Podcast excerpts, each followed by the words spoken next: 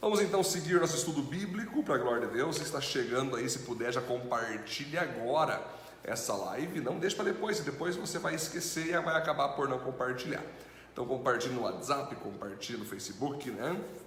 Printa aí, faz alguma foto, bota no story no Instagram. Vamos para cima para mais um estudo bíblico para a glória de Deus. Mas antes, vamos fazer nossa oração, porque é o Senhor quem nos dá toda a revelação, toda a aplicação para nossas vidas, né? Senhor, te louvamos por mais um tempo de estudo bíblico e pedimos que o Senhor abra nossa mente para entendermos e principalmente aplicarmos em nossa vida cada princípio no nome de Jesus. Amém, amém, queridos, glória a Deus. Gênesis 46, então, seguimos com a história emocionante, espetacular de José, né? O filho de Jacó, o filho mais amado de Jacó, porque ele foi o filho que a mulher que ele amava deu para ele, a Raquel, né? Todos os outros eram da Leia aquela mulher que o Labão forçou ele ali, né, enganou José, é, ali, né, aliás, Jacó, enganou Jacó ali na hora, né, então nós temos que entender que Raquel que era amada de Jacó e por isso que o José foi o mais amado, e depois de José veio Benjamim, filho da Raquel também, que foi o outro mais amado, todos os outros Jacó amava também, mas não tanto como José, que nasceu de Raquel. Você sabe a história, ficaram com inveja dele, o pai amava demais, caiu no poço, foi vendido para os ismaelitas, foi para casa de Potifar, foi preso por acusação de fake news, né? interpretou o sonho do padeiro e do copeiro, foi interpretar o sonho do faraó. Ao interpretar o sonho do faraó, ele sugeriu a solução daquela crise de sete anos de fome, como fazer com sete anos de prosperidade, e ali então ele se tornou governador do Egito, a fome pega em tudo que é lugar, pega nos irmãos é, de José, no seu pai, eles vão para lá então, pegam comida e tudo mais, voltam, toda aquela trajetória, né? Até que finalmente José se revela então aos seus irmãos, como nós trabalhamos semana é, passada, aliás, faz alguns dias, né? Nós trabalhamos então José se revelando aos seus irmãos. E os irmãos então voltando para casa para buscar Jacó, para que Jacó more no Egito. E então, quando Jacó recebe a notícia que José estava vivo, então ele ficou muito feliz, né? Ele quase desmaia de alegria. E agora, então, ele está feliz de saber que ele vai ir, então, é, para o Egito, sabendo que seu filho está vivo, que seu filho é o governador do Egito. Então, já faz mais de 20 anos que Jacó está sem ver José, porque na cabeça dele José estava morto. Na cabeça de José, ali de Jacó, José tinha morrido por um bicho, um bicho tinha comido ele, tinha atacado ele, ficado sua capa com sangue, mas nós sabemos que foi tudo enganação dos irmãos para passar a conversa em Jacó. Porém, ele ficou 20 anos em luto, né? tendo a certeza que o seu filho José havia morrido. Agora, do nada, surgem os irmãos dizendo que não, que José não morreu e que José é o governador do Egito e tudo mais. Vamos subir lá para o Egito, porque agora ele é o governador, ele que manda lá, ele que tem os mantimentos, ele vai nos receber, ele vai nos ajudar, ele vai nos manter. Imagine a alegria desse homem chamado Jacó, né? Saber que seu filho na verdade está vivo, saber que ele vai poder ver o seu filho ainda, saber que ele vai poder receber ajuda do seu filho no final da vida. Imagine aquele homem, né, tendo esse privilégio, tendo agora essa expectativa, essa emoção de ter que viajar talvez três a seis meses de camelo, caminhando, indo com os mantimentos. Como será que vai ser esse encontro? E o que esse encontro entre os dois revela a nós? Muito bem, aqui vai dizer o seguinte: Jacó partiu com tudo o que tinha e foi até Bérseba, onde ofereceu sacrifícios ao Deus de Isaac, o seu pai. Naquela noite, Deus falou com ele numa visão e o chamou assim: Jacó, Jacó. Eu estou aqui, respondeu ele.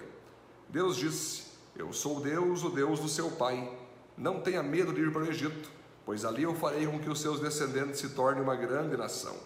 Eu irei para o Egito com você e trarei os seus descendentes de volta para essa terra, e quando você morrer, José estará ao seu lado. Olha que interessante, primeiro ponto de hoje, então, queridos. Mantenha-se grato e fiel a Deus em qualquer circunstância. Repito, mantenha-se grato e fiel a Deus em qualquer circunstância. Jacó sempre foi fiel a Deus, sempre obedeceu a Deus. Ele teve seus erros, suas fraquezas, suas atitudes de engano, de manipulação, mas sempre esteve diante de Deus e sempre foi íntimo e obediente a Deus. Quando ele percebe que ele perdeu seu filho José, na cabeça dele então José tinha morrido, ele passou 20 anos em luto, mas ele não deixou de adorar a Deus, ele não deixou de buscar ao Senhor. Jacó não deixou Deus de lado por causa dessa dor de supostamente ter perdido seu filho. Ele manteve-se fiel a Deus. E quando então ele descobre que José está vivo e que agora vai dar uma reviravolta na sua vida de luto para grande alegria, mais uma vez ele se compromete a ficar firme com Deus do mesmo jeito. Jacó estava querendo mostrar para Deus e mostrando para todos nós que não importa quais as circunstâncias que vamos viver na nossa vida, se vai estar tudo ruim ou tudo bom, nós precisamos nos manter fiéis a Deus sabendo que Ele está no controle de todas as, todas as coisas e Ele é aquele que muitas vezes nos abate, nos humilha, nos põe em posições difíceis e Ele é o mesmo que nos exalta, nos levanta e nos prospera. Por mais que tenha pessoas que surjam no meio do caminho, por mais que tenha pessoas que apareçam em meio à nossa vida e nos abatam e nos humilhem, e nos exaltem, né? São pessoas que vão fazer isso, né? Deus vai usar esses, essas pessoas como instrumentos ou para nos ofender, nos humilhar, ou para nos exaltar e nos prosperar. Nós temos que sempre lembrar que no fim tudo é Deus quem faz, tudo é Deus quem fez, tudo é Deus que está fazendo e a glória é toda dele. Então você vai perceber que Jacó então recebe a notícia que José quer que ele suba para o Egito, que José vai sustentar ele, né? Mas quem aparece ali abençoando a viagem de Jacó? O próprio Deus. Deus chega e diz o seguinte: Olha, Jacó, eu irei te abençoar no Egito, pode ir. Eu irei te dar uma grande nação, e os teus descendentes vão ficar tão grandes que um dia retornarão para essa terra. E José vai estar do teu lado, né? Então você imagina, gente, quando diz aqui, ó, e José vai estar do teu lado até você morrer, ou quando você morrer, você vai ver que José vai estar ali com você esse que você achou que tinha morrido, ele vai estar no teu sepultamento. Mas o que eu acho engraçado aqui, acho interessante, queridos, é que Jacó não se deixou levar, achando que quem sustentaria ele seria José, que quem estava salvando a vida dele era o filho dele. Não. Por mais que José era governador, Jacó sabia que foi Deus que botou ele de governador do Egito. Por mais que José tinha todos os mantimentos para sustentá-lo, Jacó sabia que era Deus que estava propiciando esse momento para que ele viesse a prosperar agora. Existe um provérbio que fala o seguinte: Deus, não me tire tanto e não me deixe na pobreza de tal maneira que eu tenha que roubar para sobreviver. E também não me dê tanto e não me prospere tanto ao ponto que eu me desvie por vaidades do mundo. Então nós temos que entender que a nossa vida pertence a Deus. E ela deve ser vivida com Deus. Independente se você está bem ou se você está mal, independente se você está vivendo coisas boas ou coisas ruins, a nossa vida ela deve ser vivida sempre com Deus. E glorificando a Deus. E agradecendo a Deus por qualquer momento que estamos vivendo, porque nós sabemos que quando Deus nos, nos proporciona viver um momento ruim, é uma chance que temos de melhorar o nosso caráter. Quando Deus nos coloca em situações tranquilas, fáceis, prósperas, também é uma oportunidade de nós sermos moldados em nosso caráter, para nós não nos orgulharmos, não nos acharmos tudo mais. Mas Jacó não foi, em hipótese alguma, iludido com a fama de José. E ele fez um altar para Deus. Ou seja, agradeça a pessoas, reconheça as pessoas que te abençoaram, que estão te ajudando. Lembre-se daqueles que te feriram, né? lembre-se daqueles que te ofenderam, perdoe eles. Mas jamais esqueça que é a Deus que você deve sempre glorificar e adorar. É a Ele que você deve toda a gratidão, todo o altar, toda a glória, porque é Ele quem faz, Ele quem permite, Ele que usa pessoas em nossa vida. Né? O ponto 2, então. Lembre-se que as bênçãos que Deus derrama sobre nós devem ser aproveitadas de modo coletivo Inclua aqueles que você ama nos caminhos do seu sucesso. Olha só, Jacó partiu de Bérseba. Nas carretas que o rei do Egito havia mandado, os filhos de Jacó levaram o pai, as esposas deles e os seus filhos pequenos. Jacó e todos os seus foram para o Egito, levando o seu gado e todas as coisas que haviam conseguido em Canaã. Jacó levou consigo todos os seus descendentes, filhos e filhas, netos e netas. E aí vai falar a lista de nomes dos dos familiares ali de Jacó, vai dar 70 pessoas, né? Ali você vai ver então que ele teve então é, é, 12 filhos ali, cada um teve seus, seus descendentes. Ao todo é uma caravana de 70 pessoas vindo então de Israel, ali de Canaã, para ir ao Egito, né? E por que isso, queridos? O que nós, nós aprendemos aqui? Vou ler de novo o segundo ponto. Lembre-se que as bênçãos que Deus derrama sobre nós devem ser aproveitadas de modo coletivo Portanto, inclua aqueles que você ama nos caminhos do seu sucesso. Queridos, assim como José aprendeu que aquele sonho que as pessoas se dobravam ali, né, os seus irmãos se dobravam através dos feixes, a lua a estrela, né, e o sol se dobrava, simbolizando a família. E ele aprendeu que não era uma, do, uma um, é, eles não estavam se dobrando para dizer que ele era o cara, que ele era o melhor, mas sim porque ele ia, em algum momento da sua história, poder ajudar a sua família com mantimentos é, ele também então vai entender que Deus deseja nos usar para fazer a vida dos outros feliz também. Deus não deseja nos dar sonhos que somente nós venhamos a usufruir e ficar felizes. Deus quer que o nosso sonho, o nosso projeto se derrame para mais pessoas serem abençoadas, serem de fato prósperas, né? Então, quando Deus derrama um projeto na tua vida, Ele quer que mais pessoas, que a tua família receba bênçãos que os teus discípulos sejam abençoados, que as pessoas ao teu redor também colham dos teus sucessos. Jacó então está passando por um momento maravilhoso. Jacó agora vai poder voltar para ver seu filho. E ele está levando todo mundo junto, vai todo mundo junto comer comigo, vai todo mundo junto prosperar comigo no Egito. Essa é a ideia. De que adianta nós prosperarmos? De que adianta nós chegarmos no topo do sucesso e lá nesse topo nós nos encontrarmos sozinhos, sem ninguém. De que adianta você fazer uma casa maravilhosa, com sacada, com piscina, com churrasqueira, tudo do bom e do melhor, sofá de primeira, televisão mais top de tudo, tem mesa para esportes, para não ter ninguém que te visita, não ter ninguém que possa jogar contigo, tomar um mato com você curtir a piscina ali, curtir o campo de futebol que você fez. Não adianta nada você alcançar coisas e perder pessoas por causa dessas coisas. As coisas que nós temos devem ser sempre usadas para agradar as pessoas com quem convivemos. Então nós temos que entender que de nada adianta nós termos um carro do ano se eu não dou carona para ninguém, se eu não sirvo ninguém, se eu não ando com os meus familiares, se eu não ando com os meus discípulos, com as pessoas que eu amo dentro desse carro. De nada adianta eu ganhar o melhor salário do mundo se a maior parte dele está sendo é, colocado em garantias de bolsa e apenas investimentos, guardando no banco, na poupança, e eu não uso esses recursos para abençoar ninguém. Não estou dizendo que eu sou contra a poupança ou contra investimentos, não é isso invista, poupe, mas estou dizendo de você fazer só isso e não conseguir curtir com aqueles que estão ao teu redor o dinheiro que você ganha. Você não poder pegar uma janta, um almoço, um presente para alguém. O sucesso que Deus quer te dar e quer me dar, ele é um sucesso coletivo e não individual.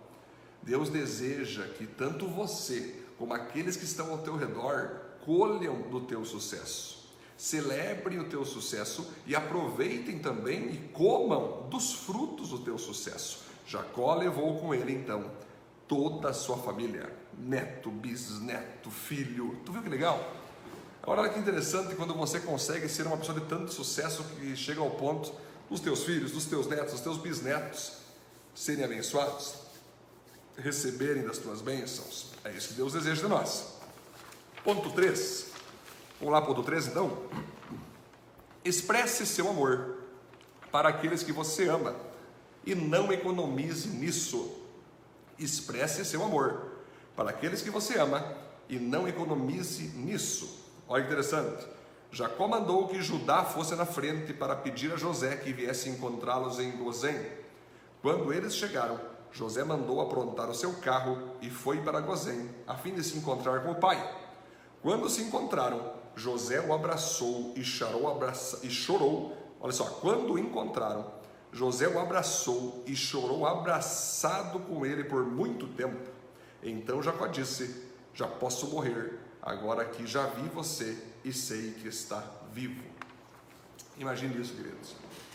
Eu não sei se você já teve a experiência de poder rever alguém que você ama muito, de anos que você não via, e você pôde ali cumprimentar, dar aquele abraço, receber aquele carinho, né? Se lembrar dos bons momentos, bons e velhos momentos que você viveu, viveu junto com aquele seu discípulo, aquela sua parceira, aquele seu amigo, né? Aquele seu familiar, aquele momento que você pôde reenxergar, visualizar aquela pessoa que fez tantas coisas legais com você, talvez um colega da escola que passou o tempo, você nunca mais viu, aí você pode enxergar aquela pessoa, né? Muitos se emocionam, choram, se abraçam, né? já preparam um banquete, uma janta, tira foto, faz vídeo, faz post, né? dizendo a alegria de ter se encontrado com aquela pessoa que você amou tanto, mas a vida os distanciou por alguma circunstância, você pode ter o privilégio de revê-la, de rever essa pessoa. Né? Esses dias eu ouvi um reencontro muito interessante entre Ronaldinho Gaúcho e o Samuel Eto'o. Os dois eram então jogadores do Barcelona há alguns anos atrás. E eles então, cada um seguiu sua vida. Na época eles eram grandes parceiros, amigos e era um sucesso, muitos títulos, né? Eles ganharam junto. Mas a vida foi passando, cada um foi para o seu lado. O Ronaldinho hoje veio para o Brasil, ele seguiu sua vida. Fazia muito tempo eles não se encontravam. E agora passou uma reportagem que eles se viram. Eles puderam se encontrar novamente e Eto'o botava a mão na, no rosto de Ronaldinho Gaúcho, Ronaldinho no rosto de Eto'o. Os dois se abraçaram, os dois choraram ali, né? Praticamente é, eles estão praticamente aposentados, né? Ali, e mais especificamente do Ronaldinho Gaúcho, e foi uma alegria eles se reverem, relembrar os velhos tempos, né? É assim que funciona, queridos. Imagine Jacó podendo, depois de 20 anos que ele achava que José estava morto, ele poder reencontrar o seu filho José. A Bíblia diz ali, como eu disse, que eles ficaram abraçados, chorando um no outro por um longo tempo. Gente, longo tempo na Bíblia pode ser uma hora, talvez até mais. Eles abraçados, chorando desesperadamente, porque Jacó amava o seu filho tanto que deu uma capa para ele. José amava tanto seu pai que ele não economizava em falar o que os irmãos aprontavam, eles se amavam, era uma conexão de alma ali. Que a circunstância divina desligou os dois, né? E passa o tempo, Deus permite eles se reencontrarem. E aqui eu digo a você então, repito você, expresse seu amor para aqueles que você ama e não economize nisso. Você tem expressado eu te amo para tua esposa, eu te amo para os teus filhos, você tem dito para as pessoas que estão ao teu redor o quanto você é grato pela vida delas? O quanto você celebra a vida delas? Você tem dado um presente, tem pagado uma janta, você tem feito alguma coisa ali que as pessoas que estão ao teu redor se sintam valorizadas, se sintam reconhecidas, se sintam amadas, celebradas. É muito importante isso. Amor não expresso é falta de amor prático. Não adianta você sentir que você ama alguém. A pessoa que está do teu lado não vai adivinhar que você sente que ama ela. A pessoa que está do teu lado só vai saber que tu ama ela quando você expressar através de ações que você de fato ama ela, que você reconhece ela, que você afirma ela. Essa história emocionante de Jacó, revendo seu filho José, nos mostra que não devemos economizar no abraço, não devemos economizar no beijo carinhoso, no beijo de família, não devemos economizar na generosidade, nos presentes, nos elogios, nos carinhos, nas celebrações, nas vibrações, nas gratidões. Devemos sim mostrar em ações que aquelas pessoas que você diz amar possam dizer não, de fato ele não só diz, ele também mostra em ações, né? O ponto 4 e último ponto, educação com todas as pessoas mas comunhão somente com quem pertence ao povo de Deus. Depois José disse aos irmãos e à família do seu pai: Eu vou falar com o rei do Egito e vou lhe dar a notícia de que os meus irmãos e parentes do meu pai, que moravam em Canaã, vieram para ficar comigo. Ou dizer ao rei que vocês são criadores de ovelhas e cabras e cuidam de gado. Direi que trouxeram as suas ovelhas, o gado e tudo o que tem. Quando o rei lhes perguntar qual é a profissão de vocês, digam que a vida inteira vocês têm sido criadores de ovelhas, como foram seus antepassados. Assim vocês poderão ficar morando na região de Gozém, pois os egípcios detestam os pastores de ovelhas. Olha que interessante isso, queridos. Vamos perceber aqui então que José precisa agora apresentar a sua família para o faraó, ou seja, aquelas 70 pessoas, seu pai, né, fazendo compondo um time de 70 pessoas. E José vai precisar agora destinar eles para algum território, né, praticamente um município, para que eles possam viver, possam prosperar, possam ter seu gado, possam ter sua comida, possam realizar sua profissão livremente.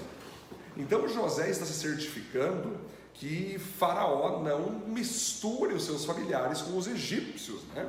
Porque os egípcios é, são, eram, naquela época então, pessoas que não eram tementes a Deus, que faziam da vaca um boi, do, do, da vaca um deus, aliás, do rato um deus, faziam do mosquito um deus. Né? Alguns ali então egípcios tinham essa ideia que a vaca pudesse ser um deus e algo desse sentido, né?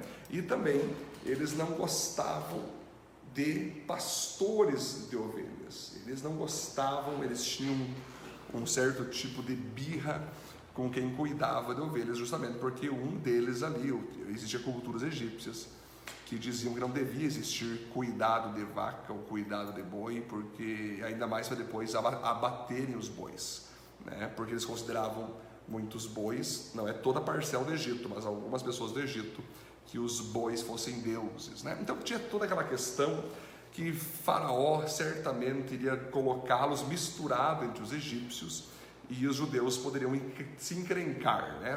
ter encrenca à toa ali. Por isso José já foi se antecipando, dizendo aí, fala que vocês são pastor de ovelhas, que já na hora o faraó vai entender que não pode colocar vocês junto com os egípcios, porque eles não curtem pastores de ovelhas e não curtem quem faz de ovelha aí seu alimento, tenha seu gado, porque eles consideram deuses, né?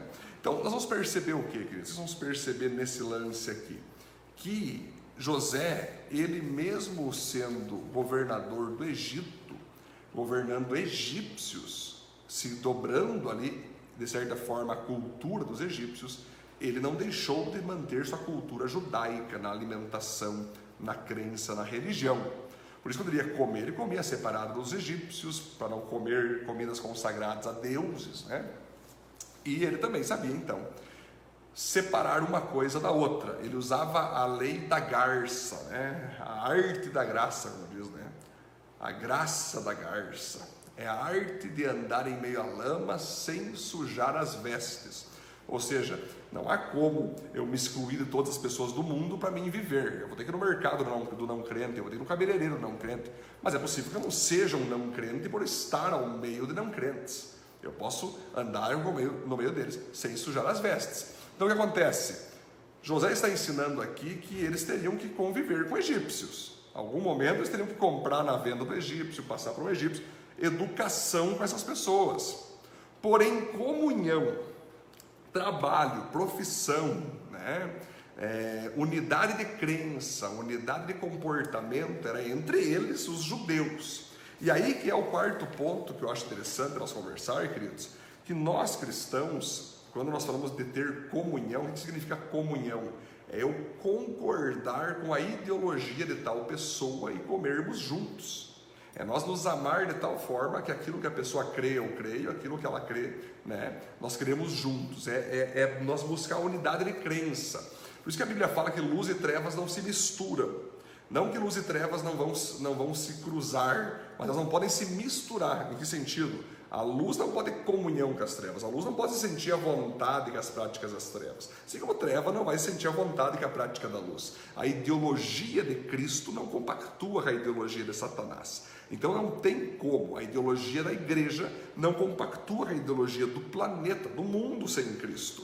Porém, a igreja vai conviver no mundo aqui. Então nós vamos ter educação por todas as religiões, educação pelo ateu, vamos ter respeito pelo macumbeiro, vamos ter sim parcerias, talvez ali sociais, é, em busca de uma humanidade melhor, mas jamais crer e receber e ter comunhão com essas ideologias, praticar essas ideologias, jamais. Não. Nossa prática deve ser somente com aquela que é praticada em ideologia bíblica. De Gênesis a Apocalipse, o que Cristo manda eu fazer, faço como ideologia e prática. O que Cristo manda eu não fazer, eu faço como ideologia e prática. Tudo que aqui nesse mundo está indo contra Cristo, eu não concordo, não tenho comunhão. E é aqui que entra a grande verdade, que não tem como um cristão ter um amigo não cristão, ou ter um melhor amigo não cristão. Melhor amigo ou melhor amiga já subentende-se que é uma pessoa que você abre o coração, que você cede a possibilidade da pessoa dar a opinião para você. Então não tem como, não há como você misturar luz com trevas, porque se você misturar, a luz vai virar treva. Essa que é a verdade, não tem como. É que nem aquela, aquela história do banquinho, se você subir num banquinho né? E uma pessoa tentar te puxar para baixo e você tentar puxar a pessoa para cima, a probabilidade de, da pessoa que está embaixo te derrubar é muito mais alta do que você que está em cima puxar a pessoa, né? Então é assim, geralmente se uma luz começa a ter compactuância com as trevas, as trevas podem puxá-lo. É muito mais fácil isso acontecer. Então aqui José está falando, falem para o faraó que vocês são pastores de ovelhas, os egípcios odeiam o pastor de ovelhas, não vão nem querer ficar perto de vocês, e aí vocês vão poder ter comunhão entre vocês. E aí que está o jogo, e aí que eu peço para você nesse momento: com quem você tem tido comunhão? Com quem você tem aberto seu coração? Com quem tu tem concordado em questões ideológicas, crenças, práticas, comportamentos? Pergunto, está baseado na Bíblia? Essas pessoas têm comportamentos e crenças bíblicas ou não bíblicas? Se for não bíblicas, fuja o mais rápido possível. Agora, se for bíblicas, siga nessa comunhão que vai só fazer bem para você e para o teu crescimento espiritual.